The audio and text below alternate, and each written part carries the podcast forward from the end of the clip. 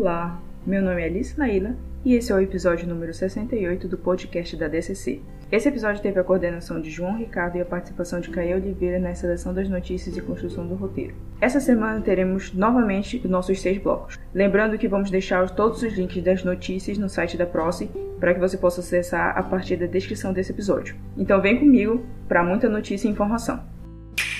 Primeiro bloco com notícias nacionais e internacionais. Lenda da animação da Disney morre aos 111 anos. Ruth Thompson era a lendária artista da Disney, morreu no dia 10 de outubro, aos 111 anos. Conforme nota divulgada pelo estúdio, que trabalhou durante 40 anos, ela morreu tranquilamente enquanto dormia. Ruth foi conhecida como a lenda da Disney em 2000. Ela foi uma das primeiras mulheres a ser convidada para fazer parte do Sindicato de Fotografia em 1952. Ela atuou como supervisora do departamento de cenas, além de ajudar a desenvolver o mecanismo de câmera para fotografar cenas animadas. Globo de Ouro de 2022 vai acontecer mesmo sem a transmissão da NBC, diz membro. Mesmo com tantas polêmicas envolvendo a entidade e o cancelamento da exibição em 2022 pela rede NBC, a Hollywood Foreign Press Association, responsável pelo tradicional prêmio Globo de Ouro, ainda está empenhada em realizar a cerimônia no ano que vem. Não está claro no momento em que formato os prêmios e as indicações serão entregues para o que seria o 79º Globo de Ouro. É importante notar que em janeiro de 2008, após greve dos sindicatos dos roteiristas, o Globo de Ouro cancelou sua premiação e anunciou seus vencedores em uma entrevista coletiva, e então retornou no ano seguinte. Pintura de Picasso é revelada e reconstituída por inteligência artificial. O retrato nu de uma mulher agachada escondida sob a superfície de uma pintura de Pablo Picasso foi revelado usando inteligência artificial, tecnologia de imagem avançada e impressão 3D. Apelidada de A Nua Agachada e Solitária, a recriação é obra de Oxa Paulus, empresa que usa tecnologia para ressuscitar a arte perdida. Picasso pintou sobre a figura ao fazer a refeição de um homem cego em 1903. O nu foi parcialmente revelado por uma imagem de fluorescência de raio-x sobreposta, XRF, mas a Oxia Paulus agora trouxe a obra oculta de volta à vida de acordo com o comunicado. A obra estará em exibição na Deep AR Art Fair em Londres de quarta a domingo. Sindicato dos Trabalhadores de Hollywood diz que pode entrar em greve na próxima semana. Os trabalhadores de Hollywood entrarão em greve na próxima semana, o que paralisaria a indústria multimilionária a menos que os estúdios cumpram com as demandas de melhoria do emprego, informou o seu maior sindicato nesta quarta-feira 13. A Associação Internacional de Funcionários de Palco de Teatro, LATS, que representa 60 mil trabalhadores, diz que apesar de meses de negociações, os estúdios de Hollywood ignoraram suas demandas por horas de trabalho mais curtas, intervalos mais longos entre os turnos e salários mais altos para aqueles que ganham menos. A última grande paralisação de Hollywood que causou estrago nas programações de produções foi a greve dos roteiristas de 2007 e 2008. Cientistas encontraram ferramentas de ossos em cavernas no Marrocos, peças mais antigas para confecções de roupas no mundo. Uma equipe internacional de cientistas identificou as ferramentas ósseas para confeccionar roupas mais antigas já encontradas, que datam 120 mil anos atrás, em uma caverna perto de Rabat, informou um arqueólogo marroquino que participou das escavações. É uma descoberta importante porque, embora já tenham sido descobertas ferramentas de osso mais antigas no mundo, é a primeira vez que foram identificadas uma que servia para confeccionar peças, explicou a AFP o arqueólogo Abdejali El Jaradoui. Essa descoberta pode contribuir para responder perguntas sobre a origem do comportamento moderno do Homo sapiens, reforça o arqueólogo. Relíquia egípcia usada como estátuas de jardim são vendidas por 265 mil dólares. Um par de estátuas de pedras esculpidas usada como ornamento de jardim foi vendido por mais de 195 mil libras, 265.510 dólares ou 1.469.146 reais na cotação atual. Isso depois que foi revelado que elas eram antigas relíquias egípcias que datam de milhares de anos atrás, como disse uma casa de leilões. Os artefatos foram adquiridos de um jardim de Sudbury, Suffolk, no leste da Inglaterra. Amanda Actiones, que cuidou da venda, afirma que foi contratada por uma família que procurava se livrar de itens de sua antiga casa antes de se mudarem. Fernanda Montenegro deve ser eleita à Academia Brasileira de Letras. A atriz Fernanda Montenegro deve se tornar a próxima imortal da Academia Brasileira de Letras, ABL, por ser a única inscrita na cadeira número 17. Ela confirmou sua candidatura à vaga no dia 6 de agosto e o prazo para novas inscrições foi encerrado no dia 3 de setembro. Segundo um membro da ABL, as informações que Montenegro é a única candidata foi confirmada com um e-mail informal enviado pela secretaria da instituição listando também quem está inscrito para as outras vagas. Oficialmente, a atriz completa 92 anos no próximo dia 16, só que se torna imortal em 4 de novembro, quando ocorrem as eleições oficiais para a cadeira que ficou vaga com a morte do diplomata Afonso Arinos de Melo Franco em março de 2020. Bloco número 2 Notícias locais e regionais concurso fotográfico Olhar do Servidor encerrou votação popular nesta terça-feira 12. O governo do Pará, por meio da Secretaria de Estado de Planejamento e Administração, a CEPLAD, com o apoio da Escola de Governança Pública EGPA, promove pelo segundo ano consecutivo o concurso fotográfico Olhar do Servidor, que visa reconhecer os melhores trabalhos fotográficos produzidos pelos servidores públicos estaduais. Os participantes que concorrem à premiação do concurso foram selecionados por jurados técnicos divulgados anteriormente em edital publicado no Diário Oficial do Estado. Modo de vida do povo amazônico é tema de livro que foi lançado em Santarém na quarta-feira 13. Foi lançado na quarta-feira 13 em Santarém, no oeste do Pará, o livro Amazônia: Meio Ambiente, Qualidade de Vida, Saúde e Temas Afins que discute o modo de vida no interior da Amazônia. Na obra, a autora Rosineide de Silva Bentes chama a atenção para o fato que saúde não consiste apenas em alimentação saudável, mas um propósito subjetivo que se adequa a cada ser e sua vivência. O livro é mais um da edição Série Vidas, coleção composta por cinco volumes, cada um tornando visível e dando voz a um tipo de grupo social amazonida, ou tratando de uma problemática numa perspectiva profissional, solidária e colaborativa, transdisciplinar e dialógica de acordo com os conhecimentos populares. Paraenses participam da Sexta Banca de Quadrinistas do país. A Sexta Banca de Quadrinistas, evento conhecido por promover uma amostra de trabalhos realizados por artistas independentes de todo o país, estará disponível pelo segundo ano consecutivo para visitação online até 31 de outubro. Dentro da mostra, com curadoria do Núcleo Audiovisual e Literatura do Itaú Cultural, será possível conferir o trabalho das quadrinistas paraense Elo Rodrigues e Mendy Barros, junto com 18 artistas selecionados. Entre histórias e tiras, os temas apresentados por eles abordam questões como sexualidade, processo de aceitação, empatia, amizade, humor nonsense, contextos políticos e econômicos. Alguns dos atores produzem HQs em duplas ou grupos. Assim, o número de artistas envolvidos sobe para 32. Inspirado na educação de crianças, o projeto envolve música e literatura.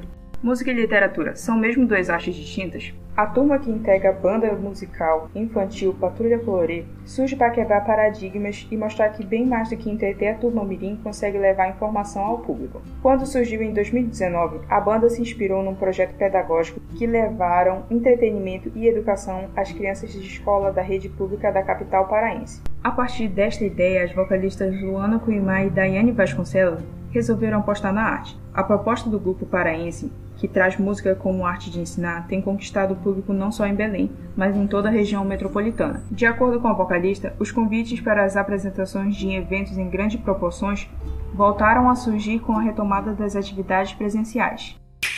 Terceiro bloco, editais, inscrições e eventos. Terceiro Festival de Filme Etnográfico do Pará. É uma iniciativa do Grupo de Pesquisa em Antropologia Visual Visagem, PPGSA, da UFPA, sob coordenação geral de Alessandro Campos e Denise Cardoso, e tem por objetivo difundir, fomentar e premiar produções audiovisuais que apresentem qualidade técnica reconhecida na área, além de promover diálogos entre produtores, cineastas, pesquisadores e o público em geral. O festival acontecerá em, Belém de modo virtual e presencial, dependendo da situação de controle da pandemia que se encontre no período, entre os dias 16 a 21 de novembro de 2021. Workshop Documentário de Bolsa consiste em apresentar aos participantes as possibilidades estéticas de uma produção de baixo orçamento com um foco mais direcionado no cinema documentário, demonstrando através de contextualizações teóricas e práticas as formas e narrativas mais contemporâneas de se produzir um documentário, seja com câmeras semiprofissionais, com mídias móveis, experimentando com fotografia, a internet e a arte contemporânea, propondo um novo olhar para temas a serem debatidos durante o workshop e tendo a internet como grande sala de exibição desse cinema possível. O workshop acontecerá no dia 18 a 22 de outubro na Casa das Artes em Belém, Pará. As inscrições vão até o dia 16 de outubro. Forma Pará 2020 está com inscrições abertas para vagas remanescentes na UFRA. A Universidade Federal Rural da Amazônia, a UFRA, está com inscrições abertas até o dia 21 de outubro para o preenchimento das vagas remanescentes da chamada de 2020 do Forma Pará, programa do governo do estado desenvolvido pela Secretaria de Ciência, Tecnologia e Educação Superior, Profissional e Tecnológica o edital está publicado no site da Fundação de Amparo ao Desenvolvimento e Pesquisa da FADESP, responsável pelo processo de seleção que não terá prova específica. Segundo o edital, o candidato será avaliado pelo seu desempenho escolar com base nas notas conceitos de aprovação nas disciplinas de português e matemáticas obtidas no primeiro, segundo e terceiro ano do ensino médio ou ensino equivalente. Quarto bloco: Cinema, TV, Streaming e Agenda Cultural. Série sobre a garota trans disponível na Globoplay vence o Emmy Kids. A produção australiana Primeiro Dia, First Day, venceu o Emmy Kids Internacional de Melhor Série na edição deste ano. Disponível no Brasil pela Globoplay e exibida no canal Futura, a trama acompanha os desafios de uma garota transgênero a partir da entrada no ensino médio. Todos os premiados do Oscar da TV infantil foram anunciados nesta terça-feira 12 em uma cerimônia virtual. A atração da rede ABC, Australian Broadcast Commission, primeiro dia conta a história da atriz Eve MacDonald no papel principal de Hannah Bradford, uma criança de 12 anos. Ela foi a primeira pessoa transgênero a protagonizar uma série de TV australiana é oficial. Round 6 é a série mais assistida da história da Netflix. A série sul-coreana Round 6 agora é a produção original mais vista da história da plataforma de streaming Netflix. Na noite do dia 12, na terça-feira, no Twitter, a Netflix confirmou o recorde. Assistida por mais de 111 milhões de lares, Round 6 é a minha maior série de todos os tempos. A produção superou a detentora anterior do título, Bridgestone, que foi vista por 82 milhões de usuários da Netflix na época do lançamento da primeira temporada. Turma da Mônica Lições. Turminha está de volta no primeiro trailer. A Paris Filmes revelou no primeiro trailer do aguardado Turma da Mônica Lições. Na prévia, a turminha é separada de escolas e bola um plano para se reencontrar novamente. Em Lições, cada personagem vai encarar um desafio da passagem da infância para a pré-adolescência. Turma da Mônica Lições tem estreia marcada para 30 de dezembro nos cinemas. Pânico. Sidney enfrenta assassino novamente em primeiro trailer. O novo filme de Pânico teve o primeiro trailer revelado, mostrando Sidney Prescott enfrentando o assassino Ghostface novamente. No novo filme, 25 anos após a série de assassinatos brutais chocar a tranquila cidade de Woodboro, o novo assassino se apropria da máscara do Ghostface e começa a perseguir um grupo de adolescentes para trazer à tona os segredos do passado mortal da cidade. A estreia está marcada para o dia 13 de janeiro de 2022.